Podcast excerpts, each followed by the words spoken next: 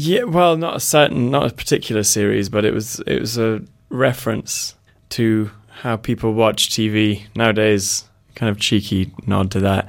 Everyone has a friend who watches way too much TV and just sits on the sofa all day, probably smoking weed.